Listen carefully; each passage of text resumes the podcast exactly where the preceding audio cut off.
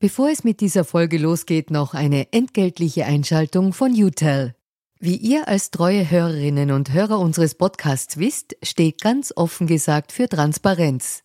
Transparenz, Fairness und Ehrlichkeit sind auch für unseren Werbepartner UTEL sehr wichtig. UTEL bietet Cloud-Telefonie und Rufnummern für Unternehmen und lebt das Wort Fairness wirklich. UTEL will nämlich ihre Kundinnen und Kunden durch Service binden und nicht durch Verträge, also sozusagen der Good Guy unter den Kommunikationsdienstleistern. Weitere Infos findet ihr im Internet. Ihr müsst bei der Suche nur den Namen richtig schreiben. Y, zweimal U, hartes T, dann E und L. UTEL eben. Und warum zwei U im Namen? Ganz offen gesagt, das wissen wir auch nicht. Das fragt am besten ein Teammitglied, weil UTEL beantwortet jede Kundenanfrage. Versprochen. Und jetzt zurück zu ganz offen gesagt. Ich meine, in gewisser Weise, unser Thema heute war ja MeToo, Belästigung von Frauen. In gewisser Weise finde ich immer, dass die Belästigung von Frauen irgendwie auch die Vorstufe zur Gewalt an Frauen ist. Weil in beiden Fällen geht es darum, dass Frauen gering geschätzt werden.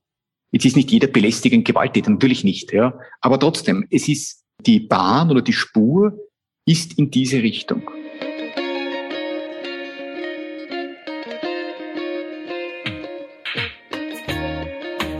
Willkommen bei Ganz offen gesagt. Mein Name ist Barbara Kaufmann. Vor wenigen Wochen wurde in Österreich der Fall einer Moderatorin bekannt, die ihren Arbeitgeber klagt, weil er sie mutmaßlich sexuell belästigt haben soll. Der Fall wird aktuell vor Gericht ausgetragen und hat viel Aufmerksamkeit auf das Thema MeToo hierzulande gelenkt. Wir wollen heute über Sexismus, Diskriminierung und sexuelle Belästigung von Frauen in der österreichischen Medienbranche sprechen. Mein Gast ist der Medienanwalt Michael Rami, der die eingangs erwähnte Moderatorin vor Gericht vertritt. Wir wollen uns über Grenzüberschreitungen und Einschüchterungsversuche unterhalten und darüber, wie sich Frau zur Wehr setzen kann.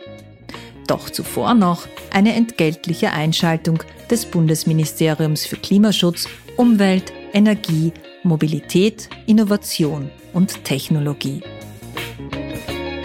Die Förderaktion Raus aus Öl und Gas des Klimaschutzministeriums unterstützt private Haushalte in Österreich beim Umstieg von einer alten Öl- oder Gasheizung auf eine moderne klimafreundliche Heizung. Deshalb gibt es Zuschüsse für den Umstieg von Öfen, die mit Öl, Gas, Kohle oder Strom betrieben werden, wenn ein klimafreundlicher Anschluss an ein Nahfernwärmenetz, eine neue Pellets- oder Hackgutheizung bzw. eine Wärmepumpe eingebaut wird. Pro Antrag können bis zu 5000 Euro Förderung abgeholt werden. Damit setzt das Klimaschutzministerium einen weiteren wesentlichen Schritt hin zur Klimaneutralität 2040. Alle Infos zur Förderung auf www.umweltförderung.at. Den Link findet ihr auch in den Shownotes. Und jetzt zurück zur heutigen Folge von Ganz offen gesagt. Willkommen, Herr Dr. Rami. Danke, dass Sie sich Zeit genommen haben für uns. Danke für die Einladung. Grüß Gott. Wir haben am Anfang immer unsere Transparenzpassage und die ist diesmal dreiteilig statt zweiteilig. Und zwar, Sie sind ja Anwalt und als solcher habe ich Sie auch eingeladen. Sie sind aber auch Richter am Verfassungsgerichtshof. Aber, das haben wir vorher ausgemacht, Sie nehmen in der Öffentlichkeit prinzipiell keine Stellung zum Verfassungsgerichtshof. Ganz genau. Habe ich Dank. das korrekt wiedergegeben? Sehr, Sehr gut. korrekt. Sehr gut. Dann haben wir noch zwei, also die, unsere übliche Transparenzpassage. Die erste Frage ist immer, woher kennen wir uns? Also das ist bei Gast und Host oft ein Thema. Bei uns gar keins. Wir haben uns noch nie getroffen. Also wir kennen uns. Genau. Ich sehe Sie jetzt zum ersten Mal hier auf diesem Videoschirm. Ja, genau. Wir haben einmal im Vorfeld telefoniert und eine Art Vorbesprechung gemacht, aber das war's sozusagen. Genau. Und die zweite Frage ist immer, waren Sie in der Vergangenheit oder sind Sie Mitglied einer Partei oder beratend für eine Partei tätig? Also ich bin und war überhaupt nie irgendwo Mitglied, außer beim ÖMTC und bei einem Boxclub. Berater war ich schon von vielen, auch von Parteien. Ah ja, aber aktuell, aber bin ich nirgends. aktuell Nein, machen Sie das gar Nein. nicht. Das muss man auch erwähnen, weil Sie sind ja auch unter anderem bekannt als äh, Verteidiger von durchaus sehr prominenten äh, Politikern, FPÖ-Politikern. Allerdings ist das alles, das machen Sie nicht mehr. Das ist in der Vergangenheit. Ja, das war, das mache ich nicht mehr. Das war früher so. Äh, das war auch immer eine sehr interessante, spannende Tätigkeit als Rechtsanwalt, war aber dann nicht kompatibel mit einem Beruf auch als Verfassungsrichter. Und daher habe ich das zurückgelegt und seitdem vertrete ich halt andere Personen, wie auch früher schon, wie zum Beispiel Verlage, sonstige Betroffene, die im Medienrecht eine Rolle spielen. Und ich mache noch vieles anderes Medienrecht. Ich bin nur recht bekannt, glaube ich, durch das Medienrecht, weil das eben Sachen sind, die man bald mal lesen oder hören kann oder sehen kann. Aber natürlich als Rechtsanwalt ist man breiter aufgestellt und ich mache noch viele andere Sachen. Das ist gut, dass Sie das mit den Verlagen auch schon erwähnt haben. Äh, Sie sind unter anderem auch der Anwalt der Kronenzeitung, glaube ich, und von heute, also von den beiden großen äh, Zeitungsverlagen. Genau, das ist richtig, ja. Aber eingeladen habe ich Sie prinzipiell, also wir wollen heute über, über drei Themen sprechen, also über, hauptsächlich darüber, über MeToo in der österreichischen Medienbranche weil sie aktuell einen Fall vertreten, der für sehr viel Aufmerksamkeit gesorgt hat. Das Zweite ist, wir möchten auch kurz darüber sprechen, über die Justiz in Österreich, ob sie im Bedrängnis ist, über diese öffentliche, der öffentliche Umgang mit der Justiz. Und über das Boxen wollen wir auch noch kurz sprechen, haben ha, wir uns ausgemacht. Okay. Am Schluss. Gut. Sehr gut. gut. gut. Gut. Herr Dr. Rami, kommen wir zu MeToo. Also Sie vertreten aktuell eine Moderatorin, die Moderatorin Raffaela Scharf. Also wir können ihren Namen nennen, weil sie auch in die Öffentlichkeit gegangen ist.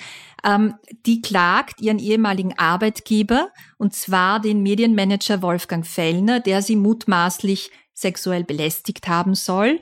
Und äh, dann wurde sie entlassen. Und ich glaube, was, äh, als sie sich darüber beschwert hat und als sie das sozusagen also protestiert hat dagegen im Verlag, in dem sie war.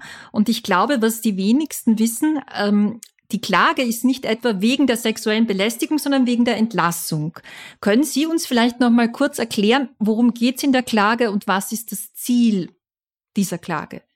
Ja, also über die ganz konkreten Details des Verfahrens kann ich naturgemäß nicht viel sagen, aber ich kann doch so viel sagen, dass sich Frau Scharf damals im Unternehmen beschwert hat wegen Belästigungen. Daraufhin wurde sie entlassen. Ähm, mit der Begründung, dass diese Beschwerden nicht richtig gewesen seien. Das war der Entlassungsgrund. Und dagegen wehrt sie sich. Ihr Standpunkt ist, sie hat sich zu Recht beschwert und bekämpft jetzt ihre Entlassung. Dazu müssen Sie wissen, eine Entlassung ist im Arbeitsrecht etwas ganz Seltenes eigentlich, nämlich das ist die sofortige Beendigung des Arbeitsverhältnisses. Das Prinzip ist, Arbeitgeber und Arbeitnehmer können an sich grundsätzlich jederzeit das Arbeitsverhältnis kündigen, allerdings mit gewissen Fristen. Entlassen ist die, Entlassung ist die sogenannte fristlose Beendigung. Das ist, geht nur dann, wenn der, jetzt aus Arbeitgebersicht, wenn der Dienstnehmer sich etwas zu Schulden kommen hat lassen. Die Frau Scharf sagt, sie hat sich nicht zu Schulden kommen lassen, ihre Beschwerden im Unternehmen waren berechtigt, jetzt bekämpft sie ihre fristlose Entlassung. Das ist das eine Verfahren, das wir haben. Und da gibt es auch ein zweites. Das ist übrigens das erste Verfahren. Die Bekämpfung der Entlassung ist nicht gegen den Herrn Fellner persönlich, sondern aus rechtlichen Gründen gegen ihren Arbeitgeber. Das ist eine Gesellschaft aus dem, aus der Unternehmensgruppe der Tageszeitung Österreich.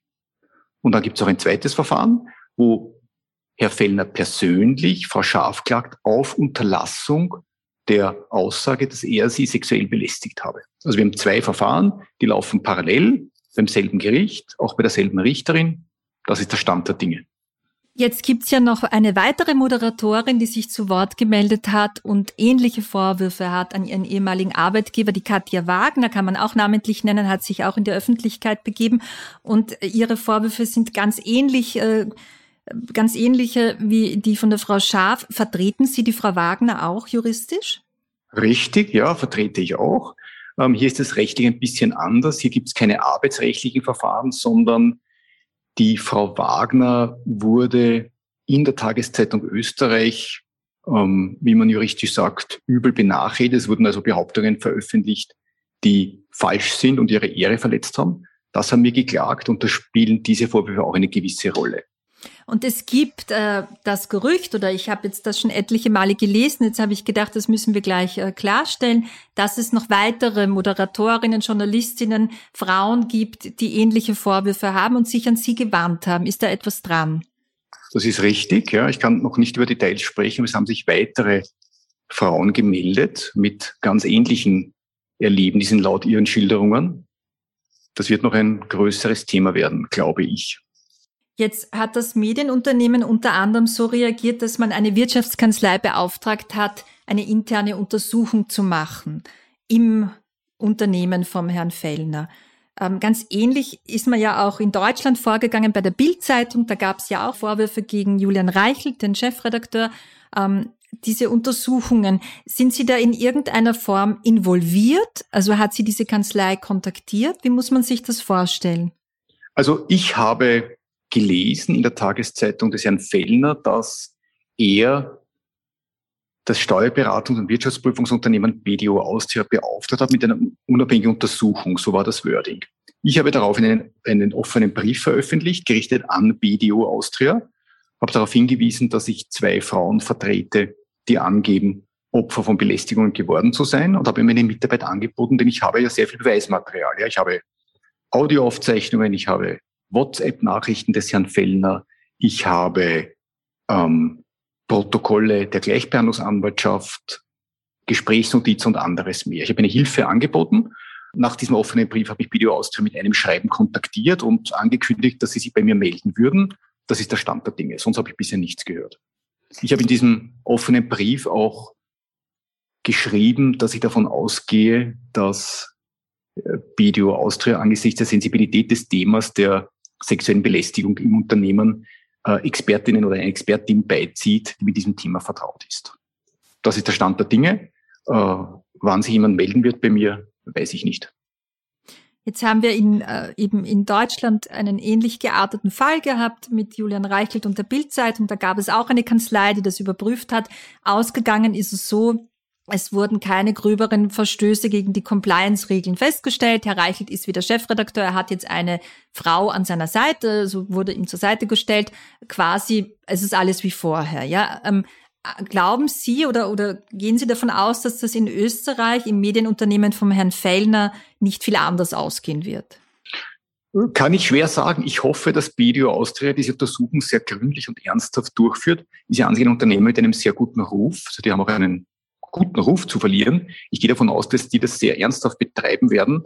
Ähm, das Problem dieses Falles liegt ja unter anderem darin, dass der Fell eine sehr mächtige Stellung in seinem eigenen Unternehmen einnimmt. Er ist der Geschäftsführer und Herausgeber seiner Tageszeitung und spricht auch in der Öffentlichkeit ganz offen von seinem Verlag. Insofern ist die Lage etwas anders als bei der Bildzeitung. Man wird sehen, was herauskommt. Ähm, äh, gegen seinen Willen wird man den Herrn Fellner nicht aus dem Unternehmen entfernen können die Frage ist doch immer, was es für eine Signalwirkung hat äh, für Frauen, die vielleicht auch davon betroffen sind, für Frauen, die es nicht wagen, äh, sich zu äußern oder sich zu wehren. Also was hat das für eine Signalwirkung, ist die Frage. Das sehe ich ganz genauso. Ja. Die Frage ist überhaupt, wie Dritte darauf reagieren. Ja. Ähm, auf diese Untersuchung, auf die Vorwürfe. Ja. Wie geht es den Mitarbeitern im Unternehmen? Ähm, wie reagieren überhaupt Dritte darauf? Zum Beispiel potenzielle Inserenten der Tageszeitung oder Personen, die allenfalls interviewt werden würden im Fernsehsender des Herrn Fellner? Ja, das sind alles sehr interessante Fragen. Es gibt ja mittlerweile bereits einen Politikerinnen-Boykott von vor einer Woche circa. Ähm, namhafte Politikerinnen haben gesagt, dass sie nicht mehr für Interviews mit dem Herrn Fellner zur Verfügung stehen, solange die Vorwürfe nicht geklärt sind. Das habe ich sehr interessant und spektakulär gefunden. Meines Erachtens ein richtiger Schritt. Man wird sehen, ob andere Politiker, vor allem männliche, dem folgen. Das ist noch unklar. Ja, aber wie Sie sagen, es ist ein sehr ungewöhnlicher Schritt. Ja, es war ein sehr, ein sehr ungewöhnlicher und mutiger Schritt, wenn man bedenkt, die Medienmacht, die der Herr Fellner auch hat und die er ja auch ausnützt. Ähm, ich habe diesen Schritt wirklich sehr gut und mutig gefunden. Jetzt hat man ja sehr lange so über diese Causa zwar Bericht erstattet, also man hat immer wieder davon gelesen, aber immer ohne Namensnennung. Es war immer anonymisiert, der Medienmanager. Und dann kam erst die deutsche Wochenzeitung Die Zeit und hat einen Bericht gebracht, einen sehr langen, mit voller Namensnennung. Sie sind schon ein sehr ähm, äh, arrivierter, erfahrener Medienanwalt. Gibt es dafür irgendeinen juristischen Grund, dass der Name so lange nicht genannt wurde? Nein, überhaupt nicht. Es ist so, das ist gesicherte Rechtsprechung seit vielen, vielen Jahrzehnten, dass sogenannte Personen des öffentlichen Lebens, auf Englisch sagt man Public Figures, sich mehr gefallen lassen müssen. Ja, und der Herr Fellner ist genauso wie ein bekannter Politiker eine sogenannte, eine sogenannte Person des öffentlichen Lebens. Natürlich kann man über diesen Fall berichten unter Nennung seines Namens. Was man nicht darf, ist ihn vorzuverurteilen ja, oder irgendwie zu verunglimpfen. Das geht nicht. Aber über den Fall zu berichten, einfach die Fakten, das ist überhaupt kein Problem. Mir war immer rätselhaft, warum über diesen Fall nicht deutlicher unter Namensnennung berichtet wird. Und jetzt ist es aufgebrochen, jetzt passiert das. Jetzt wird das überall genannt. Was ist Ihre Vermutung? Sie kennen ja die österreichische Medienbranche auch sehr gut durch äh, viele Jahre hindurch, warum das so, warum, warum man sich da so verhalten hat. Meines Erachtens, meine persönliche Meinung, Angst. Angst vor der Medienmacht des Herrn Fellner. Viele lassen sich einschüchtern. Bei Ihrer Mandantin war es auch so, dass sie lange anonym war. Jetzt ist sie mit ihrem Namen an die Öffentlichkeit getreten. Sie hat ein Interview gegeben auf Puls 4, ein sehr viel beachtetes Interview. Ähm, es ist allerdings so, dass im Rahmen von MeToo-Prozessen ja immer, es immer eine große Gefahr birgt für die Frauen, mit vollem Namen an die Öffentlichkeit zu gehen. Also wir hatten das in Amerika bei Weinstein, bei Bill Cosby. Ähm, es gibt immer so etwas wie eine Art öffentliche äh, Meinung, wo, wo dann Vorverurteilungen sehr schnell passieren, wo man auch als Frau, als Betroffene erleben kann, Mobbing, dass man, äh, dass man auf Social Media beschimpft wird, etc. Wie haben Sie denn Ihre Mandantin darauf vorbereitet? Also wurde sie da in irgendeiner Form gecoacht? Hat sie sich der Unterstützung geholt, um diesen Schritt zu wagen? Ja, wir haben das natürlich besprochen. Ähm, für die Opfer ist es immer sehr schwierig. Zunächst mal, ganz generell ist es schon per se unangenehm, Opfer geworden zu sein. Ja, wer will das schon? Wer will schon Opfer werden und das dann vielleicht auch noch öffentlich erklären müssen? Ja, das ist per se schon unangenehm. Dann kommt noch dazu, äh, das Thema Belästigung. Ja, das ist ja etwas sehr, wie soll ich sagen, Persönliches. Und im Unternehmen selber, wenn man jetzt ganz generell von Opfern spricht, gibt es ja meistens wenig bis gar keine Unterstützung für die Opfer. Eine große Hilfe in meinem Fall war schon ganz zu Beginn für die Frau Scharf die Gleichbehandlungsanwaltschaft. Das ist eine öffentliche Stelle, die meine Mandantin sehr kompetent und gut beraten hat. Das kann ich auch nur jedem anderen Opfer empfehlen. Die Gleichbehandlungsanwaltschaft ist eine sehr gute Anlaufstelle man bekommt jetzt sehr kompetenten Rat unter voller Verschwiegenheit. Ähm, das kann ich für derartige Fälle nur empfehlen. Was würden Sie denn generell empfehlen, Herr Dr. Rami, für Frauen, die betroffen sind? Also ich kann mich erinnern, ich habe vor einigen Jahren eine Reportage über MeToo in der österreichischen Medienbranche äh, geschrieben und da mit einigen Journalistinnen gesprochen, die auch unterschiedlich gewichtete Erlebnisse hatten in Richtung Belästigung, äh, in Richtung Sexismus, aber die sich alle nicht äh, getraut haben oder es nicht gewagt haben, da wirklich Klage einzureichen. Ähm, oft hat es an Beweismaterial gefehlt oder es ist Aussage gegen Aussage oder man traut sich einfach nicht, weil die Branche sehr klein ist. Was würden Sie generell betroffenen Journalistinnen raten? Gibt es da irgendetwas, ein Gedankenprotokoll oder dass man eben Tonaufzeichnungen macht? Wie kann man da sich irgendwie absichern?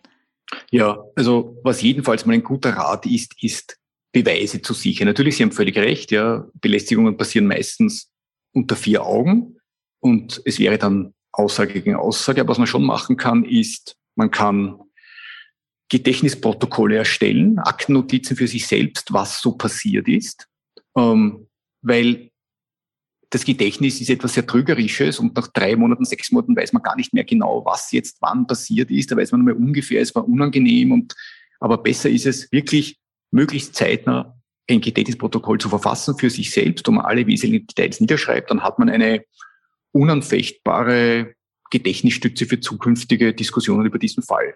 Ebenso natürlich, ähm, oft kommt es zu WhatsApp-Nachrichten. Mm, all das kann man ja gut sichern und aufbewahren. Und ein zweiter guter Rat ist, wenn es wirklich unangenehm wird mit Belästigungen, wenn es ernst wird, sich Beratung einzuholen bei der Gleichbehandlungsanwaltschaft, bei einer Rechtsanwälte, bei einem Rechtsanwalt, die können einem jedenfalls weiterhelfen. Was also man ist nicht schutzlos. Man ist nicht schutzlos, ja, man muss nur wirklich die innere Barriere überwinden und sich Rat suchen. Ja. Und es ist leider bei diesen Fällen so, dass, das, dass all diese Belästigungen verfolgen ja bestimmte Muster. Ja. Die Täter agieren nach bestimmten Mustern, die man eigentlich ganz leicht erkennen kann. Und die Opfer fallen auch immer in die gleichen Muster. Ja, das ist ein sehr interessanter Prozess. Das ist eigentlich immer ziemlich gleich. Da könnte man dazu einiges sagen. Naja, bitte. Also haben Sie da sozusagen etwas beobachtet, das Ihnen Na, immer wieder... Den, aus Tätersicht ist es, ist es so, wenn man die Täter betrachtet, ähm, die gehen oft so vor, dass sie ihr Opfer einmal isolieren, zum Beispiel mit besonderen Komplimenten. Du bist so hübsch, du hast eine tolle Zukunft im Unternehmen, du bist eine brillante Mitarbeiterin. Ähm, aber dafür, um das jetzt näher zu besprechen oder näher dir helfen zu können, müssen wir uns mal privat treffen. Gebe doch mal Abendessen. Das ist ein klassisches Beispiel. Die Opfer spüren ohnehin oft, dass da jetzt etwas schief läuft, also nicht mehr im normalen Arbeitsrahmen sich bewegt, aber die verleugnen sich selber, die innere Stimme wird ein bisschen verdrängt. Ja? Und das, das soll, diese inneren Warnsignale, auf die sollte man ganz genau hören. Denn eigentlich, wenn ein Chef etwas besprechen will mit seiner Mitarbeiterin, dann macht er das im Büro. In seinem Büro, in ihrem Büro, wie auch immer. Aber eigentlich muss man dafür nicht Abendessen gehen. Ja, das ist nur jetzt ein Beispiel. Es gibt viele ähnliche Beispiele. Aber die Muster sind immer ganz ähnlich. Und die Übergriffe, die passieren, ähm, die Frauen merken ganz genau eigentlich, dass jetzt etwas passiert ist, das nicht in Ordnung ist, aber versuchen es irgendwie zu rechtfertigen. Habe ich falsche Signale ausgestrahlt, vielleicht mich ein bisschen selbst schuld, er hat es sicher nicht böse gemeint oder ähnliches. Ja. Und das muss man eigentlich mal durchbrechen. Man sollte auf seine Instinkte hören. Ja, oder es ist halt auch natürlich eine Frage des Umfelds zusätzlich, ne? wenn das Umfeld eines ist, wo, wo auf solche äh, Zwischenfälle gar nicht reagiert wird, wo man, äh, wo man so tut, als wäre das völlig ähm, in Ordnung, dass der Chef jetzt so äh, mit spricht oder solche Dinge sagt und tut. Und wenn man sich dann, das habe ich ja auch gelesen, über ihre Mandantin auch noch innerhalb des, des Unternehmens äh, Hilfe sucht oder versucht, sich Hilfe zu suchen und als Rückmeldung bekommt, stell dich nicht so an, etc. Also wenn das ganze Arbeitsfeld so ist, ist es dann wahrscheinlich noch schwieriger, zu, äh, klar zu machen, dass da etwas passiert, was absolut nicht in Ordnung ist. Ja, das ist völlig richtig. Das ist sicher ein systemisches Problem, dass dann oft so eine Stimmung erzeugt wird, stell dich nicht so an, verstehst du keinen Spaß, ähm, nimm das nicht so ernst, aber das ist ernst zu nehmen. Das ist auch kein Spaß. Ja. Belästigungen sind immer ernst zu nehmen. Ja. Und das ist irgendwie auch, diese Belästigungen sind nicht, nicht nur per se sehr unangenehm. Ja. Es ist irgendwie auch eine Herabwürdigung der Frauen, ja, weil man äh, so irgendwie so tut, ich kann mir hier Übergriffe leisten. Das ist eigentlich schon eine, das Durchbrechen einer Barriere, das im Arbeitsleben, was im Arbeitsleben nie passieren sollte. Könnte ich noch einmal zu dem Thema Gedächtnisprotokoll zurückkommen, ähm, was, was Sie, was Sie gemeint haben, das ist immer gut, wenn man das macht. Ne? Wie genau muss denn das sein oder was sollte denn da circa drinnen stehen, dass man sich ein bisschen orientieren kann? Also Uhrzeiten sogar oder was würden Sie da raten? Ja, sicher. Das ist eine Art Tagebuch. Ja, Sie haben eh schon vorher einige Beispiele selbst genannt. Ja, also zum Beispiel die Sie gerade vorher, die Stimmung, die Sie gerade vorher beschrieben haben im Unternehmen, dass jetzt ein, ein Kollege sagt, stell dich nicht so an. Ja, das sind alles wertvolle Informationen. Also Sie, es muss nicht viel Aufwand sein, aber es sollte eine Art Tagebuch sein. Zum Beispiel am 3. Mai hat mich der Chef in sein Büro gerufen und dort eine anzügliche Bemerkung des Inhalts so und so gemacht. Ja, das würde ich mir aufschreiben. Ja. Äh, Stellungnahmen von Kollegen, dann, wenn man versucht hat, beim Betriebsrat zum Beispiel Hilfe zu bekommen, was der gesagt hat, einfach eine, eine Art Protokoll, was da passiert ist. Ja. Es muss jetzt nicht wahnsinnig detailliert sein und es sollten auch nur Sachen drinnen stehen, die wirklich relevant sind, aber einfach ein einigermaßen präzises Tagebuch über diese Erlebnisse. Es gibt einen Vorwurf, der im Raum steht, äh, der, den muss ich auch ansprechen, wenn wir uns äh, schon unterhalten können. Und zwar, von Seiten äh, des Herrn Fellners oder seines Unternehmens. Sie sind eben Anwalt der Kronenzeitung, beide Moderatorinnen, die jetzt in diesen Kausen, äh, also sich zu Wort gemeldet haben. Die Frau Schaaf hat geklagt, sind mittlerweile bei der Kronenzeitung beschäftigt. Das ist alles ein Rachefeldzug gegen den größten Konkurrenten am Boulevardmarkt und sie haben sich da sozusagen dafür einspannen lassen oder, oder es passiert alles nur deshalb. Was sagen Sie zu diesem Vorwurf? Ja, also das ist extrem ärgerlich und lächerlich. Ähm, das ist der typische Versuch, die Opfer schlecht zu machen. Also es ist auch ganz leicht zu widerlegen. Zum Beispiel die Frau Scharf. Ihr Verfahren läuft, ihre Verfahren, beide Verfahren, also Entlassungsverfahren mhm. und Unterlassungsverfahren laufen seit circa Mitte 2019. Da war sie noch lange nicht bei der Kronenzeitung. Die Branche ist sehr klein. Die Frau Scharf ist Moderatorin, hatte ja gar nicht so viele Möglichkeiten, in diesem Beruf zu arbeiten. Das ist Zufall, dass sie jetzt später zur Corona-Zeitung gekommen ist. Aber ihre Verfahren, das ist ja gerichtskundig, und der Fellner weiß das auch ganz genau, laufen seit Mitte 2019. Es haben sich bei mir, wie ich vorher gesagt habe, auch schon andere Opfer gemeldet, die überhaupt nichts zu tun haben mit der Corona-Zeitung. Also das ist einfach falsch. Das, das heißt, ist meines Erachtens die letzte Patrone, um irgendwie ähm, einen Spin zu entwickeln, das sei eine Intrige. Es ist aber keine Intrige. Es sind leider Fakten. Das heißt, Sie würden äh, jede äh, Journalistin vertreten, egal für welches Medium sie arbeitet, wenn, also wenn wenn solche Vorwürfe im Raum stehen. Das ist, sie haben ja, da nicht. Selbstverständlich. Mhm. Selbstverständlich, ja. Selbstverständlich.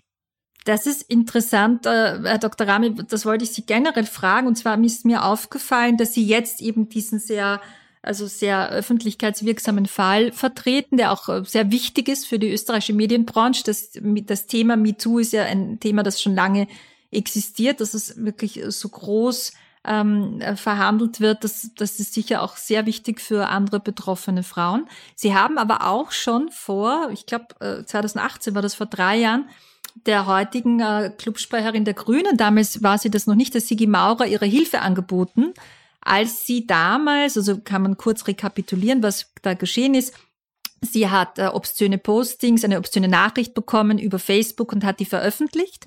Von einem sogenannten Bierwirt wurde er dann genannt öffentlich.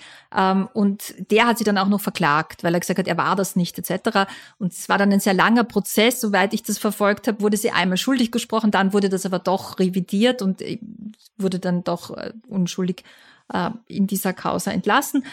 Aber Sie haben ihr damals schon Ihre Hilfe angeboten und Sie haben jetzt diese Fälle übernommen. Ist Ihnen das äh, ein persönliches Anliegen? Also das Thema Gewalt, verbale Gewalt gegen Frauen, weil das ist, es ist ja nichts anderes in beiden Fällen. Ist Ihnen das persönlich wichtig? Es ist mir ein persönliches Anliegen.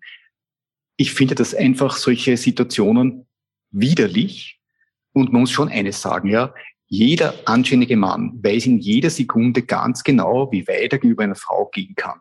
Und all diese Ausflüchte, das war ein Missverständnis und das war ja nur ein Spaß, sind einfach falsch. Ja? Ich finde Belästigungen, vor allem am Arbeitsplatz und insbesondere, wenn sie vom Chef ausgehen, widerwärtig. Und es ist mir wirklich ein persönliches Anliegen, solche Sachen abzustellen, soweit es in meiner Macht steht.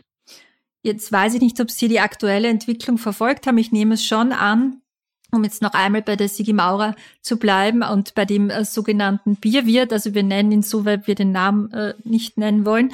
Das gibt jetzt aktuell äh, Vorwürfe gegen ihn, weil er mutmaßlich seine Ex-Lebensgefährtin ermordet hat vor einigen Wochen. Und es stellt sich einem schon die Frage, äh, was sagen Sie zu dieser, zu dieser, zu diesem Ausgang? Naja, also das ist natürlich furchtbarst, ja, muss ich mal vorstellen, ja ähm, ich meine, in gewisser Weise, unser Thema heute war ja MeToo, Belästigung von Frauen. In gewisser Weise finde ich immer, dass die Belästigung von Frauen irgendwie auch die Vorstufe zur Gewalt an Frauen ist. Weil in beiden Fällen geht es darum, dass Frauen gering geschätzt werden. Jetzt ist nicht jeder belästigend Gewalttäter, natürlich nicht, ja. Aber trotzdem, es ist die, die, die, die Bahn oder die Spur ist in diese Richtung. Ja, und es ist einfach ein, das, der Fall, den Sie geschildert haben, ist einfach ein furchtbares Drama. Ja, was soll man dazu sagen? Aber wird dieser Zusammenhang zwischen verbaler Gewalt durch Postings zum Beispiel oder Verhalten auf Social Media, ähm, Hass gegen Frauen im Netz und tatsächlicher physischer Gewalt von der Justiz noch immer zu, also unterschätzt, zu wenig beachtet? Haben Sie den Eindruck, dass da, dass da schon ein Sinneswandel ist, gerade was Hass im Netz betrifft und den Umgang damit? Oder ist da immer noch zu wenig der Blick hin? Ich glaube nicht. Also ich muss überhaupt die Justiz in Schutz nehmen möchte. Ich wird ab und zu mal angegriffen. Also ich finde, dass die Justiz eine sehr gute Arbeit macht. Ich glaube nicht, dass dort die, dort die dortigen Mitarbeiter zu wenig sensibilisiert sind. Ich glaube, das ist völlig klar, dass Gewalt gegen Frauen, Hass im Netz und ähnliches ein sehr ernstes Thema ist. Und ich habe den Eindruck, dass die Justiz hier eigentlich vorbildliche Arbeit macht. Überhaupt ähm, Österreich hat eine jahrhundertelange rechtsstaatliche Tradition. Wir können wirklich stolz sein auf unsere Gerichtsbarkeit. Das muss man auch einmal sagen. Wir brauchen uns überhaupt nicht verstecken vor anderen Ländern. Wir haben eine ganz ausgezeichnet, ausgebildete, vollkommen korruptionsfreie Justiz. Äh, und um auf das Thema zurückzukommen, ich finde, es wird hier sehr viel gemacht von Justizseite. Es gibt ein Bewusstsein, haben Sie den Eindruck? Es gibt ein Bewusstsein, ja, ganz sicher. Jetzt möchte ich aber doch was Kritisches sagen zur Justiz. Und zwar ähm, ist mir das aufgefallen in der Berichterstattung zu dem Prozess von der Frau Schaaf, den, die, die Sie ja vertreten. Da gab es einen Bericht dazu, da wurde geschildert, wie die Richterin mit der, mit ihrer Mandantin umgegangen ist. Also, dass sie quasi zu ihr gesagt hat, auf die Frage, sie gefragt hat, im prinzipiell, warum sie nicht gekündigt hat, das Unternehmen verlassen hat, wenn sie so ein Arbeitsumfeld hat, also mit sexueller Belästigung und mit ein, so ein toxisches Arbeitsumfeld. Und sie hat wortwörtlich zu ihr gesagt, als Frau Schaaf äh, gemeint haben soll, laut Protokoll, sie hätte sich halt schon gewünscht, dass sie dort arbeiten kann, äh, ohne den Herrn Fellner und ohne, dass sie diese, dass sie mit ihm zu tun hat. Ich glaube, sie träumen von warmen Eislutschern, ja. Das hat für sehr viel Verwunderung und auch wirklich Empörung unter Journalistinnen gesorgt. Es gab dann auch sogar eine, eine, das, das Mediennetzwerk Frauen hat eine, hat einen offenen Brief dazu veröffentlicht. Ähm, ist denn das nicht auch ein bisschen, also diese, diese Art des Umgangs mit einem Opfer vor Gericht, ja, dass dort eine Richterin sitzt, die quasi nicht sagt, was ist denn das für ein Umfeld, äh, Herr Fellner, was schaffen Sie für ein Umfeld, sondern die sagt, warum sind Sie nicht gegangen, ja, was ja auch eine, eine, eine seltsame Gewichtung ist. Und dann noch so einen Spruch, äh, ich glaube, Sie träumen von warmen Eislutschern. Ist denn das nicht ein bisschen auch ein Sittenbild äh, für sehr patriarchale Strukturen innerhalb der Justiz? Würde ich nicht meinen. Ich verstehe äh, die Aufregung oder die Empörung über diese Aussage. Ich persönlich glaube nicht, dass es irgendwie böse gemeint war von der Richterin. Es war vielleicht ein wenig unglücklich ausgedrückt. Ja. Und natürlich haben Sie recht, dass es, dass man jetzt nicht verlangen kann von einem Opfer, dass das Opfer weichen muss. Das werden wir vielleicht noch ein bisschen näher besprechen nachher, aber das ist sicher richtig. Aber insgesamt, ich glaube nicht, dass diese Aussage wirklich böse gemeint war. Das war einfach nur unglücklich ausgedrückt. Ich habe auch nicht den Eindruck, dass in der Justiz patriarchale Strukturen vorherrschen. Das kann ich wirklich nicht bestätigen. Ich bin jetzt seit 20 Jahren Rechtsanwalt und ich habe eigentlich, natürlich ab und zu trifft man auf Richter, mit denen man nicht gut auskommt. Das ist natürlich klar. Aber insgesamt habe ich den Eindruck, dass sehr gute, ordentliche, wertschätzende Arbeit gemacht wird. Und wenn es anders wäre, würde ich Ihnen sagen, ja, ich hätte überhaupt kein Problem, die Justiz zu kritisieren. Aber meine ehrliche Meinung ist ja, dass eigentlich gute Arbeit gemacht wird. Das heißt, wie bewerten Sie so eine, also so eine Aussage vor Gericht? Weil man liest es dann doch als, als Frau, also als Journalistin oder vielleicht eben auch als Betroffene. Was ist äh, die Konklusion? Man liest so etwas und denkt sich, na, so wird dann mit mir umgegangen, wenn ich mich doch traue zu klagen. Ne? Also ein gutes Bild ist es nicht, das da vermittelt wird, wenn ich das sagen darf. Stimmt, es ist, es war sicher eine unglückliche Aussage. Wie gesagt, ich glaube nicht, dass es böse gemeint war. Ähm, ich war ja schon bei Gericht mit dieser Richterin und ich kann nur sagen, das Verfahren ganz normal geführt, wie viele andere auch. Man muss immer ein bisschen auch sich vor Augen halten, eine lange Gerichtsverhandlung ist sehr anstrengend. Es gibt das Gericht, es gibt den, den Rechtsanwalt der Klägerin, es gibt den Rechtsanwalt des Beklagten oder der Beklagten, dazu noch die Parteien selbst, Zuschauer und so weiter. Das ist oft ein bisschen, wird es da ein bisschen emotionaler. Natürlich war die Aussage jetzt nicht sehr glücklich, aber ich würde das jetzt nicht als systemisches Problem der Justiz sehen. Aber ich verstehe die Kritik natürlich. Ja, es, ist, es wäre ein seltsames Signal, den Opfern zu vermitteln, ja, wenn dir was nicht passt, kannst du ja gehen. Aber so war das nicht gemeint, meines Erachtens. Ja, da wollte ich jetzt gleich anschließen, weil Sie gemeint haben, darüber können wir noch sprechen, über dieses Bild, dass man Opfern eben rät, äh, quasi rät. Also es ist ja auch kein Ratschlag zu sagen, wenn es dir nicht passt, dann geh. Also dann würde man ja nicht versuchen, ein System zu verändern und zu verbessern, sondern sagen, wenn man nicht hineinpasst, muss man äh, sich verabschieden. Ich bin völlig Ihrer Meinung, ja. Äh, also das ist, wäre sicher ein, ein ganz falscher Zugang von den Belästigten zu verlangen, wenn dir was nicht passt, dann verlass das Unternehmen. Denn das ist so wie beim, beim sogenannten Bullying in der Schule. Ja? Also wenn jemand gehen muss, dann derjenige, der was falsch gemacht hat. Der Bully oder der Belästiger. Aber sicher nicht die Opfer. Da haben Sie völlig recht. Sehe ich ganz genauso. Das, und das ist sicher etwas, dass man im öffentlichen Bewusstsein noch besser und stärker transportieren könnte. Das ist irgendwie, das geht ein bisschen unter in Österreich. Ja, da habe ich eben genau den Eindruck, dass viele meinen, ja, bitte, wenn es da zu schlimm ist, warum bist du dann dort? Ja, aber das ist keine Lösung zu sagen, die Opfer müssen weichen. Und der Täter kann vielleicht weitermachen mit weiteren neuen Opfern. Ähm, ist die österreichische Medienbranche, also die ja nicht anders funktioniert als andere Medienbranchen in anderen Ländern, aber halt sehr klein ist wie alles in Österreich. Ne?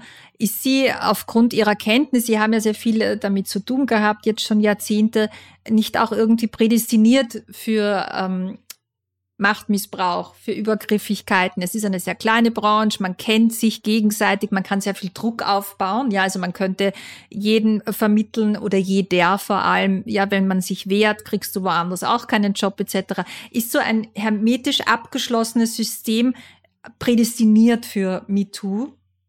Hm. Eine sehr schwierige Frage, ähm, die ich sicher nicht endgültig beantworten kann. Natürlich, die Medienbranche ist recht klein, wird, glaube ich, auch immer kleiner, jedenfalls derzeit. Ja, es verschwinden immer mehr Medien vom Markt, leider. Ähm, daher ist es eine ziemlich hermetische, eine ziemlich hermetische Situation, die natürlich so etwas grundsätzlich fördert, eine solche Lage. Ja, weil äh, zum Beispiel jemand, der als Moderatorin tätig ist, schwer ausweichen kann, weil es gibt nicht viele Fernsehsender, wo man Moderatorin sein könnte. Also es ist sicher eine Branche, wo so etwas grundsätzlich begünstigt wird. Aufgrund ihrer Enge, weil man sich gut kennt, weil es immer wirtschaftlich immer schwieriger wird. Sicher, ja. Darf ich Sie fragen, wie geht's denn der Frau Scharf jetzt? Also wenn man äh, das jetzt verfolgt hat, äh, hat sie auch schon zu kämpfen mit irgendwelchen äh, Negativreaktionen? Hm. Also sie wird selbst am besten authentisch, also am authentischsten beantworten können. Ich kann sagen, äh, sie ist eine Kämpferin, aber natürlich ist das Ganze eine große Belastung. Ja, sie erfährt jetzt viel Zuspruch, aber natürlich auch gehässige Kommentare. Und sie kämpft doch alleine de facto gegen, eine, gegen einen sehr, sehr mächtigen Verlag mit allen Möglichkeiten. Wenn Sie die Berichterstattung angesehen haben in der Tageszeitung Österreich äh, am Sonntag vor etwa zehn Tagen, das war glaube ich am 9. Mai, da wurden zwei ganze Seiten veröffentlicht wo versucht wurde, unter anderem äh, die Frau Scharf als unglaubwürdig darzustellen. Die Artikel waren sehr einseitig, enthielten auch einige Unwahrheiten. Das heißt, da wurde mit der gesamten Medienmacht gegen eine einzelne Person, die Frau Scharf, vorgegangen. Äh, die Frau Scharf hat diese Möglichkeiten nicht. Also sie ist sehr unter Druck, ja. sie ist eine Kämpferin und sie bekommt doch jetzt mittlerweile viel an Zuspruch, aber es ist für sie eine sehr schwierige Situation ist es ja tatsächlich für jede Frau, die sich wehrt. Ne? Das liest man ja immer wieder über etliche Frauen, die an die Öffentlichkeit gegangen sind, ob das in Deutschland war, äh, mit, mit äh, Regisseuren oder eben in, in den USA mit Regisseuren im Filmbereich oder, oder auch mit Medienmenschen.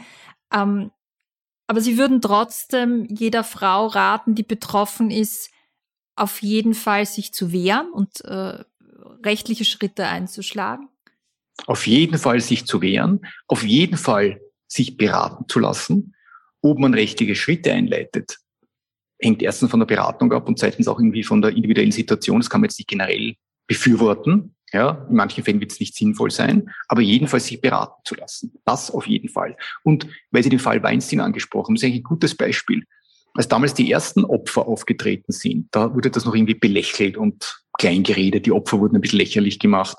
Aber als dann immer mehr Opfer zutage traten, äh, wodurch ja auch die MeToo-Bewegung ausgelöst wurde, dann plötzlich hat das irgendwann gekippt. Ja, und plötzlich wurde offensichtlich für alle, dass das ein wirkliches Problem ist.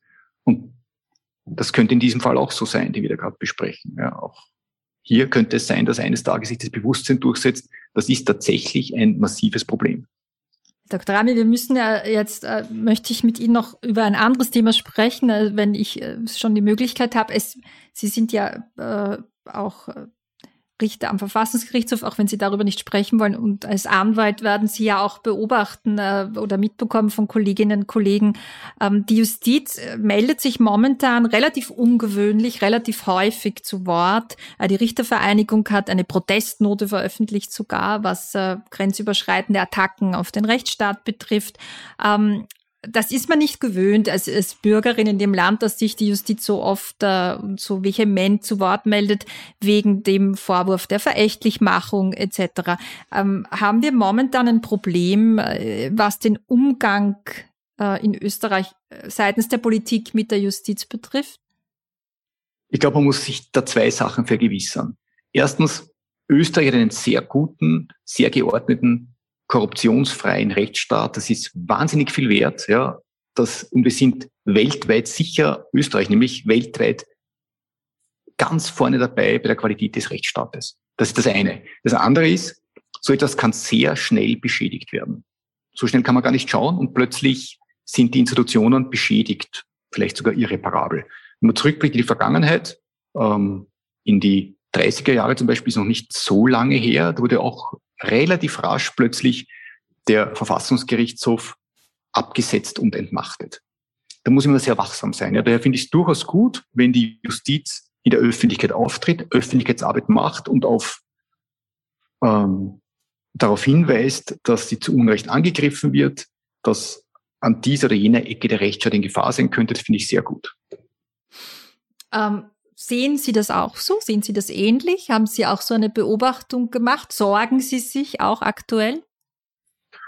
Jeder aufmerksame Staatsbürger sorgt sich immer. Der Rechtsstaat ist eigentlich immer in Gefahr permanent unter Druck. Einerseits durch Angriffe äh, von allen möglichen Seiten, auch der Politik. Andererseits auch durch Sparmaßnahmen. Die Justiz kämpft immer mit Sparmaßnahmen, immer schon. Wenn man alte juristische Zeitungen aus dem 19. Jahrhundert liest, ist dort dasselbe Thema wie heute, ja, dass immer und immer nur gespart wird, ja, was meines Erachtens gar nicht notnötig wäre, weil die Justiz zum Beispiel, die ordentliche Justiz, die Gerichtsbarkeit finanziert sich zu größten Teilen aus den Gerichtsgebühren. Es wäre jetzt gar nicht nötig, da jetzt immer noch Personal einzusparen und Budgetkürzungen vorzunehmen.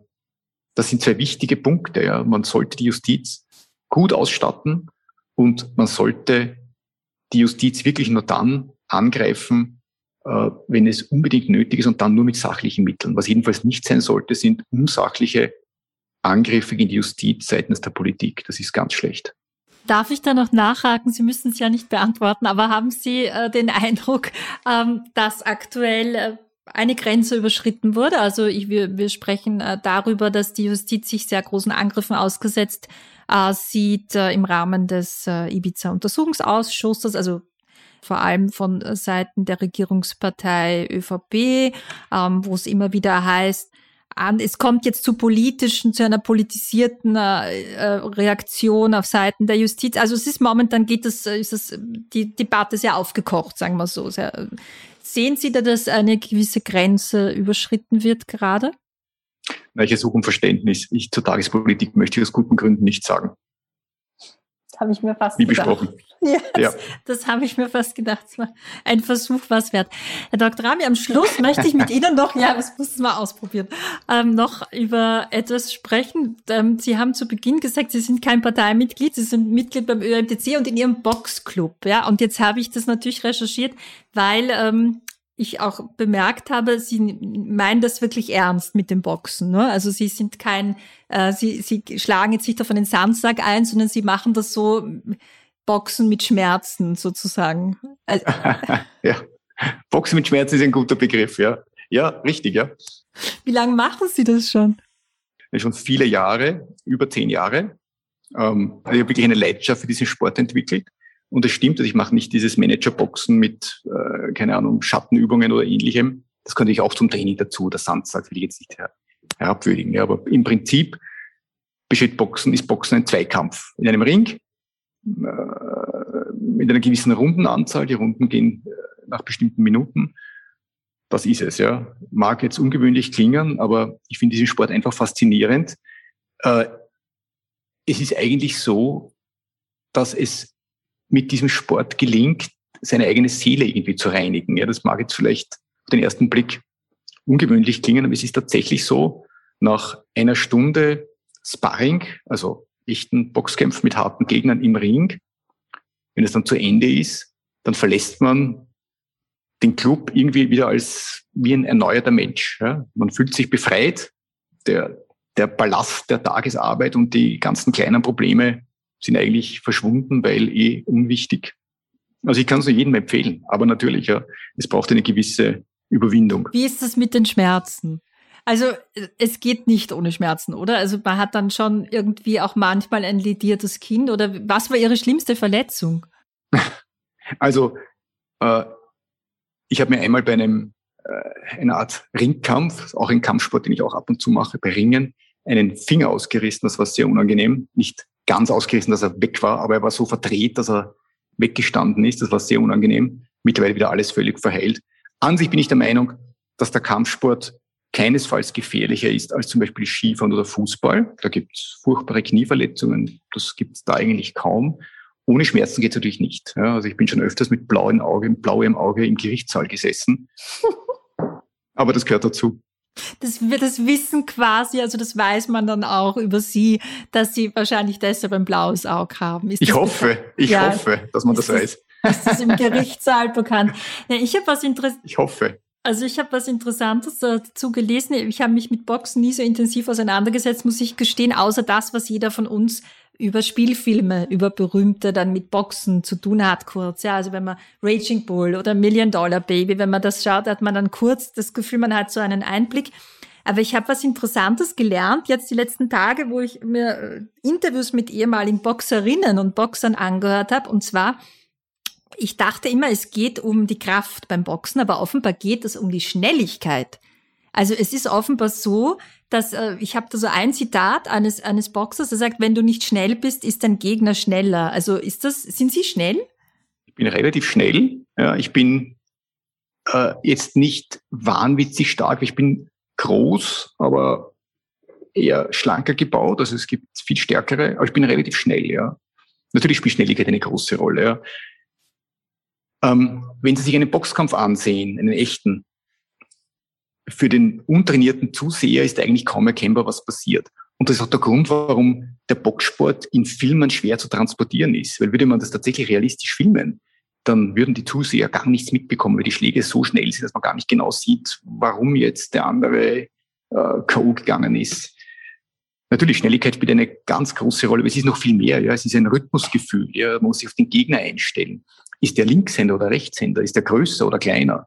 Ist der breiter oder schmäler? Das sind alles ganz wichtige Dinge. Und Kampfsport ist immer auch ein Kampf um wenige Zentimeter bis Millimeter. Fünf Zentimeter Abstand können alles ausmachen. Können, können, kann bedeuten, dass der Schlag daneben geht oder voll getroffen wird. Inwiefern kann man denn, oder ist das jetzt zu äh, banal gedacht, äh, diese Dinge im Gerichtssaal gebrauchen? Also kann man das umlegen? Ist das, äh, hat das eine mit dem anderen, mit Ihrer Tätigkeit was zu tun? Können Sie sich da was, was mitnehmen? Also, wie schon vorher angedeutet, durch den Sport bekommt man eigentlich einen anderen Blick auf das Leben. Weil früher war es oft so, dass ich mich geärgert habe über kleine Dinge in der Arbeit oder wenn, keine Ahnung, ein Gerichtsverfahren irgendwie mühsam gelaufen ist durch diesen, durch den Boxsport bekommt man einen Seelenfrieden. Ja, man denkt sich irgendwie, also man wird irgendwie unangreifbar in gewisser Weise. Und ich glaube, dass man diese Gelassenheit auch gut in ein Gerichtsverfahren transportieren kann. Man wird einfach, man steht ein bisschen über den Dingen in gewisser Weise. Ja, und wenn man jetzt, das passiert öfters, in emotionalen Gerichtsverhandlungen irgendwie schief angeredet wird, prallt das eigentlich an mir ab. Ja, also man gewinnt eine Gelassenheit, die man sonst nicht so leicht gewinnen könnte. Und Der Preis ist natürlich die von Ihnen erwähnten Schmerzen. Ja, die muss man natürlich aushalten. Es hat ein, äh, ein Boxtrainer in einer Dokumentation, die ich mir angesehen habe, äh, gesagt, äh, dass man beim Boxen Selbstbeherrschung lernt. Würden Sie das unterschreiben? Na, selbstverständlich, ja, selbstverständlich, ja. Ich bin ja, in meinem Boxclub sind ja, ich weiß nicht, hunderte Mitglieder, wenn nicht über tausend, sehr, sehr viele Junge, ganz Junge. Und ich bin froh, dass das so ist, weil das in, Boxsport ist meistens ein Sport für sozial Benachteiligte. Und die Jungen, die das regelmäßig machen, die, die lernen dort Disziplin. Du musst pünktlich sein, du musst dein Training gut machen. Wenn du nicht ordentlich trainierst, wirst du verprügelt oder kannst am Training gar nicht teilnehmen. Äh, und ich bin froh über jeden jungen Menschen, der Boxclub ist, weil der dort etwas Sinnvolles macht, der dort seinen Geist trainiert, seinen Körper trainiert und nicht irgendwie auf der Straße zu Unfug verleitet wird. Also das kann ich nur hundertprozentig unterschreiben. Ja, Selbstbeherrschung ist ein Riesenthema im Kampfsport. Und nehmen Sie auch, also machen Sie auch Wettkämpfe oder wie, wie ist Ihr, wie muss ich mir das vorstellen? Gehen Sie da einmal die Woche hin oder wie, wie ist da die Frequenz? Ich mache keine Wettkämpfe, aber ich gehe etwa dreimal in der Woche trainieren und fast immer ist das mit dem sogenannten Sparring, das heißt echten Kämpfen, mit einem echten Gegner. Beim Boxen sind es drei Minuten Runden mit einer Minute Pause und davon mache ich circa zehn, zwölf Runden. Ich mache allerdings nicht nur Boxen, ich mache auch Kickboxen. Das ist so eine Art Schwestersport. Das mache ich auch. Ja, also Sie müssen sich das so vorstellen, dass ich circa dreimal in der Woche jeweils eine Stunde, eineinhalb Stunden kämpfe gegen andere, die in der Regel deutlich jünger sind. Mhm. Und das, wie, wie denken äh, Ihre, Ihre Verbandskollegen dann über Sie? Ist das, kommt der Anwalt oder wie wird das so wahrgenommen? Ja, natürlich, natürlich, ja, natürlich werde ich manchmal aufgezogen, ja, Herr Anwalt und, und solche Dinge und äh, ja, natürlich, solche Späße gibt es öfters, natürlich, ja. Und allerletzte Frage, wenn Sie sich entscheiden müssten ab heute, ob Sie weiterhin boxen können oder weiterhin Anwalt sind. Sie müssen eines von beiden müssen Sie aufgeben. Ja, was würden Sie nehmen? Ja, das ist wirklich eine sehr schwierige Frage. Also mein Herz würde sicher sagen, Boxen weiterzumachen. Das heißt, Sie würden den Anwalt an den Nagel hängen. Möglicherweise. Aber das sind so Fragen, die man eigentlich niemandem stellen sollte. das stimmt. Danke fürs Gespräch, Herr Dr. Rahmen, für Sehr Ihre Zeit. Gerne. Das war es wieder mit ganz offen gesagt. Wir freuen uns, wenn ihr uns abonniert und uns auf iTunes mit 5 Sternen bewertet. Bis zum nächsten Mal verabschiedet sich Barbara Kaufmann.